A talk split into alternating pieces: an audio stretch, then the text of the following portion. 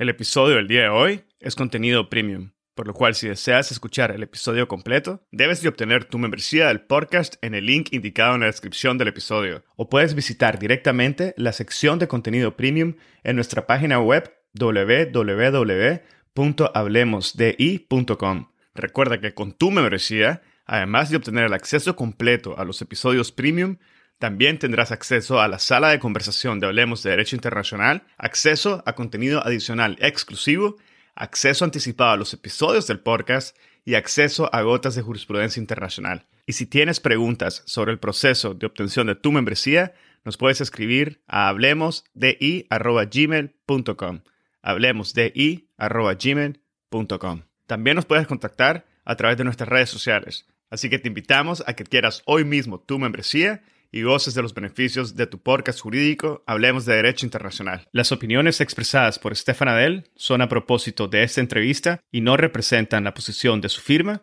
o de sus clientes. Este es el episodio 62 con Stefan Adel.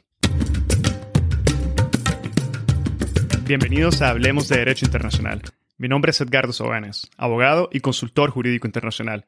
En cada episodio tenemos a un invitado o invitada especial que nos inspira y comparte sus conocimientos y visión única sobre distintos temas jurídicos y políticos de relevancia mundial.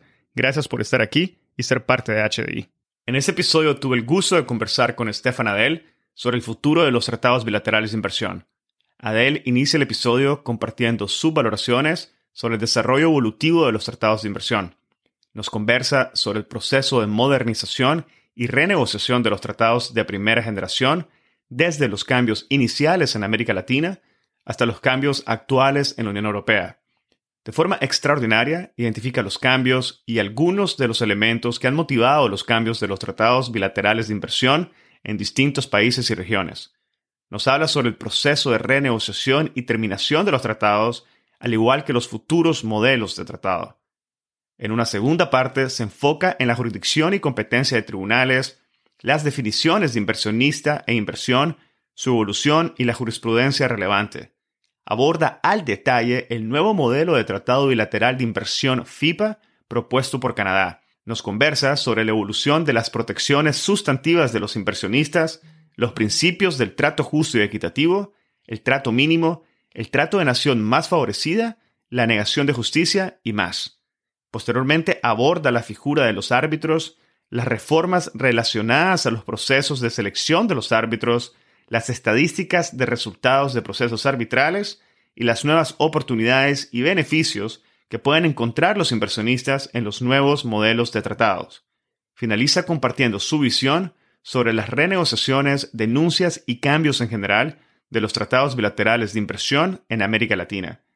Stefan, de doble nacionalidad boliviana y francesa, es socio de la práctica de resoluciones de disputas internacionales de Squire Patton Box.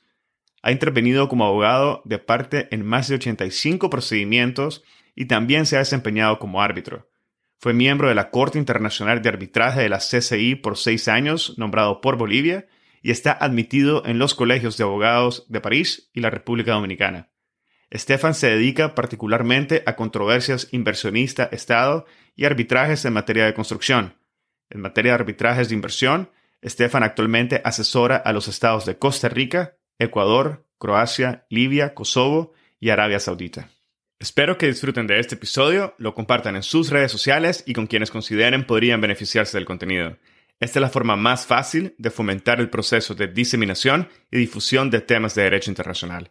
Sigan al podcast en Spotify, Google Podcast, Apple Podcast, YouTube o cualquier otra plataforma que utilicen. Ahora, empecemos. Bienvenido al podcast, Estefan Adel, y muchísimas gracias por haber hecho el tiempo para la conversación del día de hoy. Bienvenido. Hola, buenos días, Edgardo. Un, placer y, privilegio estar aquí contigo. Te agradezco mucho la oportunidad de poder conversar este tema que creo que va a dar lugar a algunas discusiones interesantes de lo que está pasando en el mundo del arbitraje de inversión. Bueno, efectivamente, el, tema que vamos a conversar hoy es sobre el futuro de los tratados bilaterales de inversión. Y quizás para poder hablar un poco más en detalle del futuro, tenemos que hablar un poco del pasado y del presente. Y con esto en mente, me gustaría que nos compartieras de forma breve tu impresión y entender de lo que ha sido el desarrollo evolutivo de los tratados bilaterales de inversión hasta la fecha? A ver, pues aquí, hay, aquí hay mucha tela que cortar eh, y creo que quizás como propones empecemos en el pasado, ¿no?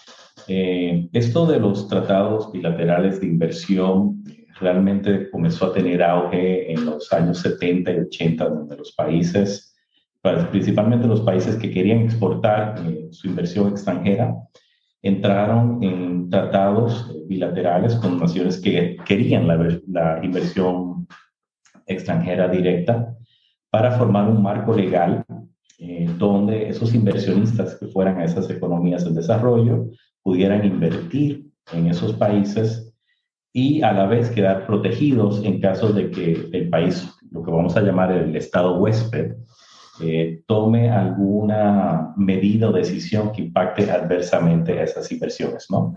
Porque eh, la preocupación era de orden práctica para cualquier inversionista, es que si vas a un estado eh, huésped donde quizás no conoces el sistema y ese estado huésped toma alguna decisión que consideras va a tu detrimento, quizás no vas a tener la confianza de ir a las cortes de ese estado huésped para solucionar una posible controversia, ¿no?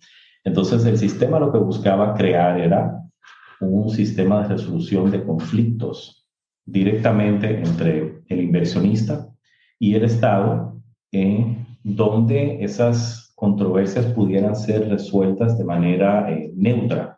Es decir, no vas al juez del Estado, se compone lo que se llama un tribunal arbitral, donde generalmente el inversionista designa un árbitro, el Estado designa a otro, y luego esos dos a veces se consulta con, las partes, designan un tercero. Entonces tienes este tribunal arbitral que eh, está realmente en un plano de derecho internacional público. No es, un, no es una corte de un país, opera en un marco legal completamente distinto, eh, evidentemente separado del orden eh, legal del Estado huésped, y es ahí donde vas a llevar tu disputa.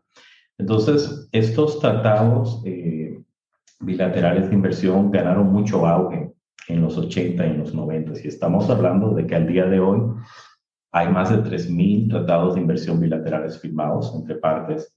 La gran mayoría de ellos eh, fueron firmados entre los 90 y e inicios de, del año 2000. Y bueno, pues como todo eh, que se hace por primera vez, la utilización de dichos tratados eh, dio lugar a, a, decisiones que tanto los inversionistas como los estados quizás consideran al día de hoy no eran perfectas. Y eso ha llevado entonces a lo que nos lleva hoy cuando estamos en un momento de transición del sistema, donde en los últimos 10 años los estados, porque son los estados realmente los que firman los tratados, ¿eh? está en un proceso de eh, modernización, renegociación de aquellos tratados firmados eh, anteriormente, que vamos a llamar, digamos, tratados de primera generación. Eh, y el sistema entonces hoy en día vive pues el cambio. No, te quiere, no, no, no quiere decir de que nos estemos acercando a un futuro donde no haya arbitraje de inversión. Creo todo lo contrario, más bien creo de que el sistema tiene un propósito eh, y creo que lleva esa función y cumple con ese propósito muy bien, pero ciertamente van a haber cambios en el futuro. Yo creo que lo que hemos estado haciendo al día de hoy eh, será quizás un poco diferente de aquí a 10, 15 años, porque toma bastante tiempo modernizar el sistema. Estamos hablando de tratados bilaterales, cientos de ellos, y cada uno habrá que renegociarlos si es que se hace, terminarlo si es que se hace, poner uno en, en vigor. Entonces, eh, hoy lo que se sabe es que, por ejemplo, la Unión Europea está ciertamente eh, cambiando por completo el sistema de arbitraje de inversión como se ha conocido hasta el día de hoy, ¿eh? porque a partir del año 2000 es donde realmente comienza el auge de la utilización de estos tratados. comienza realmente interesantemente para nosotros que somos latinoamericanos por Argentina, por la crisis que hubo en Argentina y que dio lugar a inicios de los años 2000 a literalmente decenas de demandas contra el Estado argentino por las acciones que había tomado el Estado argentino para enfrentar esa crisis. Y eso poco a poco fue llevando a más demandas, eh, tanto en América Latina como en África, como por ejemplo en los, los, los tres estados miembros del NAFTA y también en la Unión Europea. Y lo que ha pasado en la Unión Europea es que eh, eh, la Corte de la Unión Europea, en una decisión del 2018 llamada ACMEA, decidió de que ese mecanismo de resolución de conflictos entre inversionista y Estado firmados en esos tratados entre países miembros no era conforme al sistema jurídico europeo. ¿Por qué? Porque el sistema jurídico europeo tiene una supremacía y por lo tanto cualquier disputa entre un inversionista europeo contra un país europeo eh, tenía que dirimirse ante las cortes o otro sistema, pero no estos tribunales arbitrales, ¿me entiendes? Completamente alejados del sistema eh, local. Y eso pues ha tenido un impacto práctico. Entonces, hoy en día lo que estamos viendo son tratados eh, de inversión donde ya no se propone ese sistema clásico que yo describí al principio y estamos hablando más bien de cortes de inversión, estamos viendo cambios en el tipo de protección que se ofrece a los inversionistas. Eh, y todo esto lo que nos deja es que creo que el futuro hay una cierta incertidumbre de de cómo va a terminar el sistema, en parte porque quizás cada región tendrá una solución diferente y en parte también porque creo que cada región quizás todavía no tiene claro cuál va a ser el sistema, porque todo esto obviamente eh, está dando lugar a discusión de si es una, una, buena idea cambiar el sistema, si debería cambiarse, si se cambia, cómo se cambia. Entonces vivimos un, momento muy interesante eh, de cambio yo creo que el sistema va a continuar existiendo. Lo que no estoy seguro es si lo vamos a hacer eh, en 10 años como lo hemos estado haciendo ahora. Muchas gracias, Adel. ¿Y sería posible quizás en este momento clarificar un poco eh, los, los elementos que han impulsado estos cambios que se está refiriendo durante las últimas décadas y quizás determinar de, un poco, de una forma un tanto más específica cuáles han sido estos cambios que se han venido generando en el mundo de los tratados de inversiones bilaterales? Mira lo que pasa con, con la motivación del cambio. Y es que cada país probablemente va a tener motivaciones distintas. En el caso de la Unión Europea, ¿qué pasó con la Unión Europea? La Unión Europea históricamente ha sido exportadora de la versión de la inversión extranjera directa, ¿no? Y luego de pronto se encuentra con demandas entre sus propios países, es decir, inversionistas europeos contra países europeos y la Unión Europea consideró de que eso no era lo que ellos querían hacer al firmar esos tratados y que ya había un sistema jurídico en, lugar que era el que se tenía que eh, seguir. Para un Estado eh, latinoamericano la motivación va a ser un tanto distinta. Si te pones, por ejemplo, en los zapatos de Bolivia, Bolivia en un momento eh, tuvo cambios políticos profundos que llevaron a un cambio de la política profundo. La economía, con la venida al poder de del presidente Evo Morales, eh, se decidió de que iba a ser una economía dirigida por el Estado. Entonces, Bolivia comienza a implementar nacionalizaciones de las principales empresas, ya sea hidrocarburos, ya sea telecomunicaciones. Y esto da lugar a demandas. Obviamente, Bolivia, como cualquier otro país, tiene plena libertad de, por ejemplo, nacionalizar una industria si considera que lo debe hacer, pero también eso conlleva ciertas obligaciones y algunas de esas obligaciones estaban contenidas en tratados bilaterales de inversión. ¿Y qué pasa? Entonces Bolivia comienza a recibir eh, un número importante de demandas de estos inversionistas, no tanto por la nacionalización en sí, sino más bien porque ellos consideraban, que, consideraban de que no habían sido compensados eh, adecuadamente. Lo mismo podrías eh, ver con Venezuela, por ejemplo, donde en un momento dado, debido a la implementación de la política del gobierno, pues comienzan a haber un número significativo de demandas. Argentina es otro ejemplo. Eh, Ecuador es otro ejemplo. Perú, por ejemplo, ha recibido muchas demandas, aunque a Perú le ha ido relativamente bien porque creo que ha prevalecido la gran mayoría de sus procesos. Entonces, eso, eso, eso, eso lo, lo que te quiero dejar de decir con esto es que no hay una respuesta para todos los países. Cada uno va a tener una, una digamos, un propósito distinto algo que sí, por ejemplo, se, se podría aplicar quizás a todos es que eh, se ha criticado mucho el sistema por la inconsistencia de las decisiones. ¿Y qué quiero decir con esto?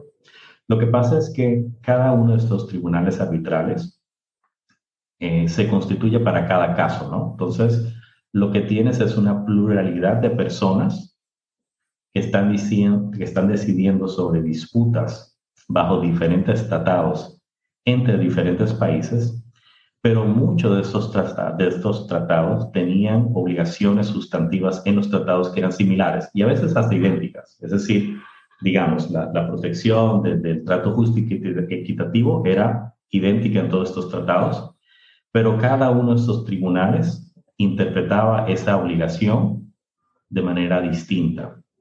Y no estoy hablando de los hechos donde los hechos pueden llevarte a, digamos, soluciones jurídicas distintas, no, estoy hablando de que la interpretación de la obligación sustantiva que había en esos tratados, a pesar de ser idéntica, a veces eh, se le da una interpretación distinta y a veces interpretaciones diametralmente opuestas.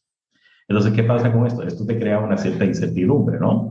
Tú eres el Estado, por ejemplo, y has firmado esos tratados para fomentar la inversión extranjera y te das cuenta de que tú como Estado ni siquiera tienes certidumbre de qué puedes hacer o no, porque los diferentes tribunales de inversión están decidiendo obligaciones similares de maneras distintas.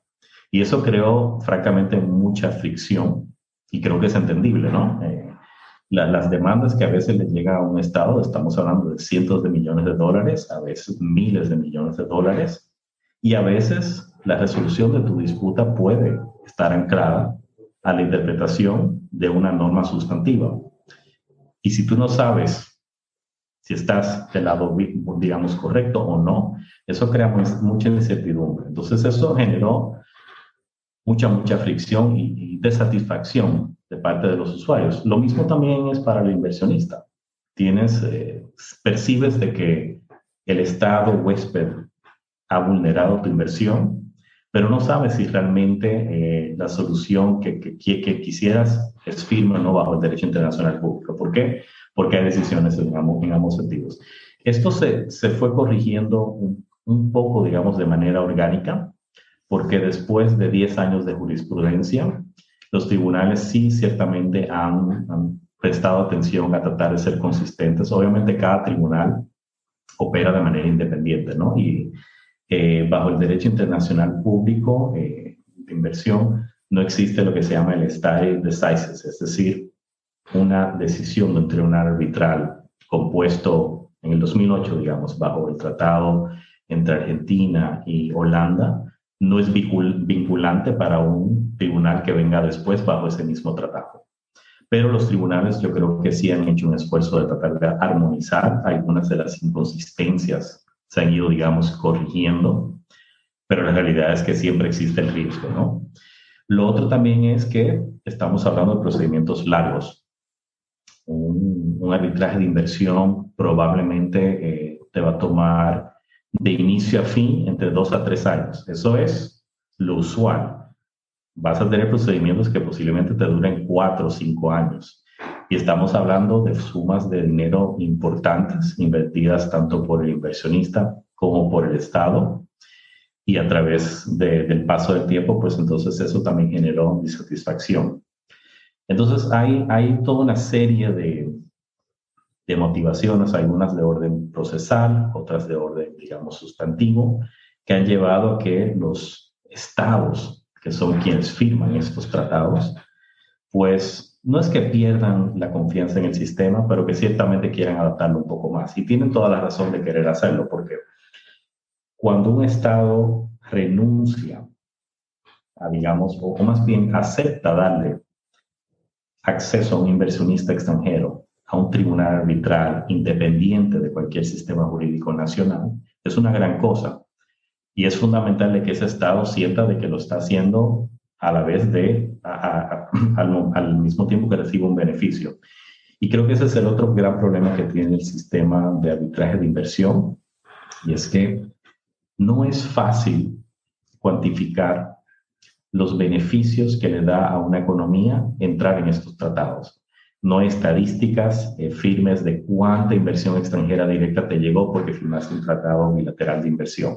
Sabes de que es algo bueno, sabes de que el inversionista se va a sentir más cómodo viniendo de tu economía a invertir, pero nadie te va a poder dar un número fijo y concreto, decir, mira, esto hemos, nos hemos beneficiado de cientos de millones de dólares de tal país, porque es que la realidad es que la gran mayoría de los inversionistas probablemente ni piensan en un tratado de, inversión al momento de invertir. Esto viene después, cuando surge la disputa y se dan ah, bueno, tengo un tratado. Obviamente, eh, compañías grandes eh, que tienen quizás, digamos, los recursos para tener una estrategia de inversión van a estar al corriente de estos tratados. Creo que la, para la gran mayoría de los inversionistas son. Entonces, no hay, no hay manera de tener esta información, pero lo que sí puedes ver claramente son las demandas que te llegan, ¿no? Entonces, tienes un inversionista eh, que quizás operó seis meses, un año en, un estado huésped, hizo una inversión relativamente modesta, y aquí los números siempre van a ser grandes en esto, ¿eh? pero por modesta, digamos que invirtió quizás un millón, dos millones de dólares en tratar de lanzar un proyecto. El Estado el, el inversionista considera que el Estado ha vulnerado sus derechos bajo el derecho internacional público y ahora considera de que, bueno, tiene derecho a una compensación de 100 millones de dólares, 200 millones de dólares, y eso el Estado lo que hace es sumarlo, ¿no? Sabe que tiene una inversión, una demanda aquí de 200 millones, por acá otra de 500, otra de 1000 millones, y son números importantes para el Estado. Para algunas de esas economías, pagar un laudo de cientos de millones de dólares cuando tiene un montón de otras obligaciones es un problema. Entonces, muy claramente ves el potencial, eh, el potencial laudo que te llega de cientos de millones de dólares, no tienes cómo cuantificar los beneficios y eso entonces te dice, bueno, pues entonces, ¿para qué estoy en esto? ¿Por qué lo estoy haciendo? Y un, ejemplo muy interesante es, por ejemplo, Brasil. Brasil creo que tiene al día de hoy unos 10 tratados firmados, pero ninguno ratificado. Lo que quiere decir de que Brasil no le da esa protección de inversión extranjera a cualquier eh, compañía o persona que vaya a su país a invertir. Sin embargo, Brasil recibe un, monto importante de dirección directa. Entonces usted dije, pues, ¿lo podrían hacer todos? No sé, la, la respuesta es difícil porque Brasil obviamente es una economía muy grande, es una economía importante en la región y a nivel mundial, entonces quizás ellos se benefician de ese tamaño, donde el inversionista, a pesar de no tener esa protección, igual dice, bueno, tengo que ir a Brasil. Quizás una economía más pequeña no tenga ese beneficio, ¿no? Y quizás en esas economías sí necesitas poner un sistema neutro, independiente para atraer la inversión. Entonces, todo eso eh, es lo que ha motivado, digamos, estos cambios que son importantes, que son delicados, y que toman tiempo de llevarse a cabo, pero ciertamente están ocurriendo. Estamos en un momento de, cambio importante.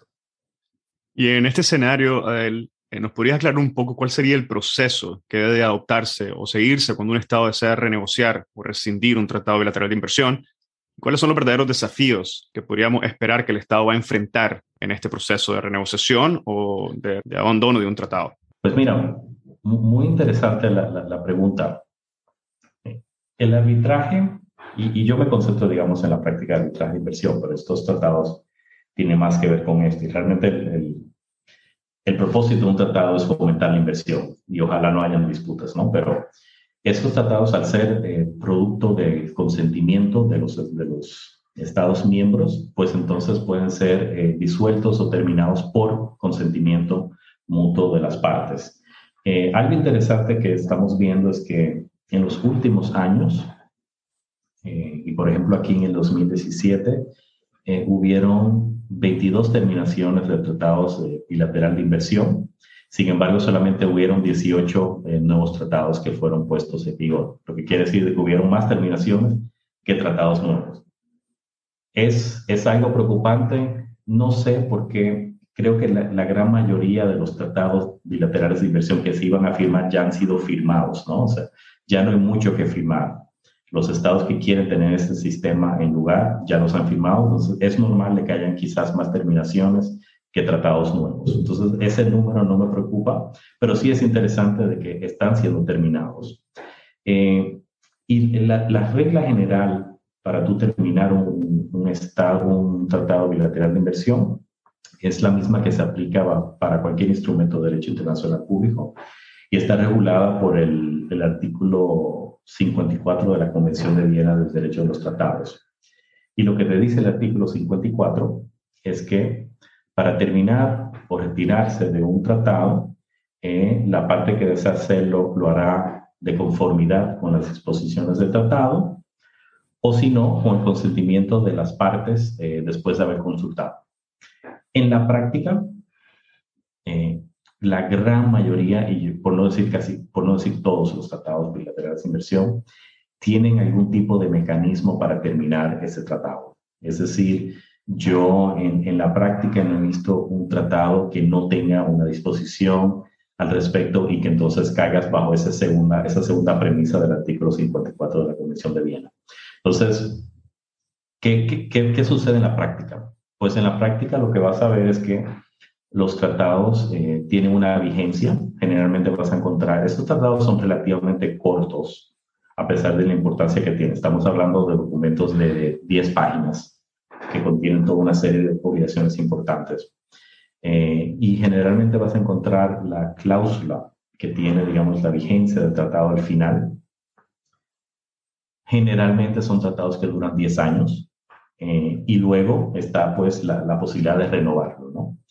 Y aquí algunos tratados dicen de que, salvo que una de las partes informe retirarse, pues entonces se renueva automáticamente por 10 años.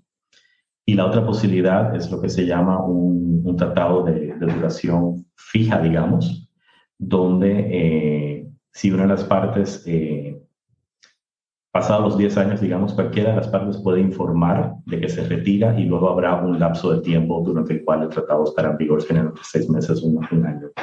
Así. Lo interesante de los tratados es que están lo que se llaman los, los sunset clauses.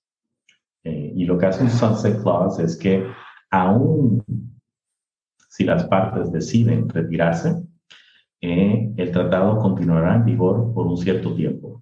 Y a veces son periodos bastante largos, estamos hablando de periodos de 5 años hasta 10 años. Entonces, aún si un Estado se retira y informa al otro que se está retirando del tratado, es posible que ese Estado todavía tenga la obligación de respetar las obligaciones que aceptemos ese tratado por un tiempo importante. Entonces, ¿qué te deja dicho todo esto? Es que una vez firmas, estás agarrado por un tiempo importante, como está.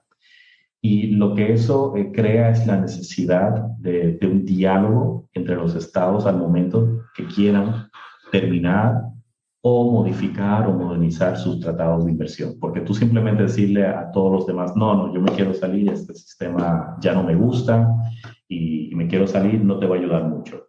Y lo que estamos viendo es realmente una, digamos, una voluntad tanto de las economías que históricamente exportaban la, la inversión extranjera y las economías que la reciben, de sentarse en la mesa y decir, ok, ¿qué, ¿qué, podemos hacer con ese sistema? ¿Qué podemos mejorar? Y estamos viendo una voluntad de ambos lados. Es decir, no estamos viendo una reacción de los estados que exportan la inversión, decir, no, no, no, eh, te me quedas así y, y, y, por 10 años pues tienes que seguir ese tratado, digamos, antiguo. Eh, no, lo que estamos viendo es más bien un, una voluntad de cambio de ambos lados, porque creo que algunas de las críticas son, digamos, legítimas y aquí, por ejemplo, la, Holanda es un, un, ejemplo excelente. Holanda históricamente ha sido un exportador de inversión extranjera directa. Y los tratados de Holanda, los, digamos, lo de primera generación, eran tratados que eran conocidos por ser muy beneficiosos y muy protectores del inversionista. Y ahora mismo, incluso Holanda, cuando sacó su tratado modelo, para comentario de, de, del público, hizo cambios a su propio modelo de tratado que limitaban en algunos aspectos, digamos, las protecciones que se estaban dando. Eh, y, y, digamos que es un salto, no voy a decir hasta atrás, porque no, no es eso lo que está pasando, pero creo que lo que hay es un reconocimiento de parte de una economía como Holanda, decir, bueno, que el sistema anterior quizás no era el mejor, cambiemos esto un poco y yo estoy dispuesta a dar estas protecciones, digamos, más delimitadas para mantener el sistema en juego. Entonces, los países están cooperando eh, y creo que están hablando mucho. Esto de, de, renegociar un tratado no es cosa de una semana y todo Son, hay muchos intereses en juego. particularmente una economía, por ejemplo, europea, donde tienes compañías importantes y algunas de esas compañías son incluso propiedad directa o indirecta del Estado. Entonces, el Estado sabe, ¿no? El Estado sabe de que ellos tienen una compañía operando, digamos, en América Latina y que ellos no simplemente le van a jalar la, protección. Entonces, comienza ese, proceso de negociación, reunión tras reunión, pero yo creo que está dando frutos. Eh, creo que efectivamente vamos a ver más cambios. Creo que estamos en el momento, todavía no sabemos qué va a pasar, y yo creo que cambios van a haber. Entonces, eh, esto hay que, hay que mantener, digamos, los ojos abiertos de, qué va a pasar en el futuro próximo como, resultado de esas negociaciones. A ver, me gustaría centrarme en un ejemplo en concreto, adicional de Holanda que mencionabas, para poder entender las tendencias de los cambios de los tratados de inversión y concentrarme en este caso en Canadá. En mayo del 2021, Canadá anunció la introducción de su nuevo modelo de tratado bilateral, el FIPA, que por algunos ha sido categorizado como un modelo modernizado e inclusivo que se ha dicho que además que refleja una evolución en la política de tratados de inversión hacia la promoción de la responsabilidad social, el desarrollo sostenible, los derechos humanos como elementos integrales del mismo tratado. ¿Podrías comentarnos un poco sobre este nuevo modelo y aclararnos cuáles son estos nuevos cambios que aporta el FIPA de forma material al mundo y a la evolución de los tratados de inversiones? Pues mira, que Canadá eh, es un poco eh, un ejemplo parecido a Holanda, ¿no? Canadá, eh, a pesar de que ha recibido muchas demandas bajo el NAFTA, que cubre Canadá, Estados Unidos y México, Canadá realmente es un país donde generalmente tienes las compañías que salen de Canadá a invertir en otra región, ¿no? Entonces, es lo que yo te diría, está del lado de, tener tratados que protegen al inversionista, digamos. Y, y, eso no tiene nada de malo que tenga esa posición, es una posición perfectamente natural para una economía como Canadá.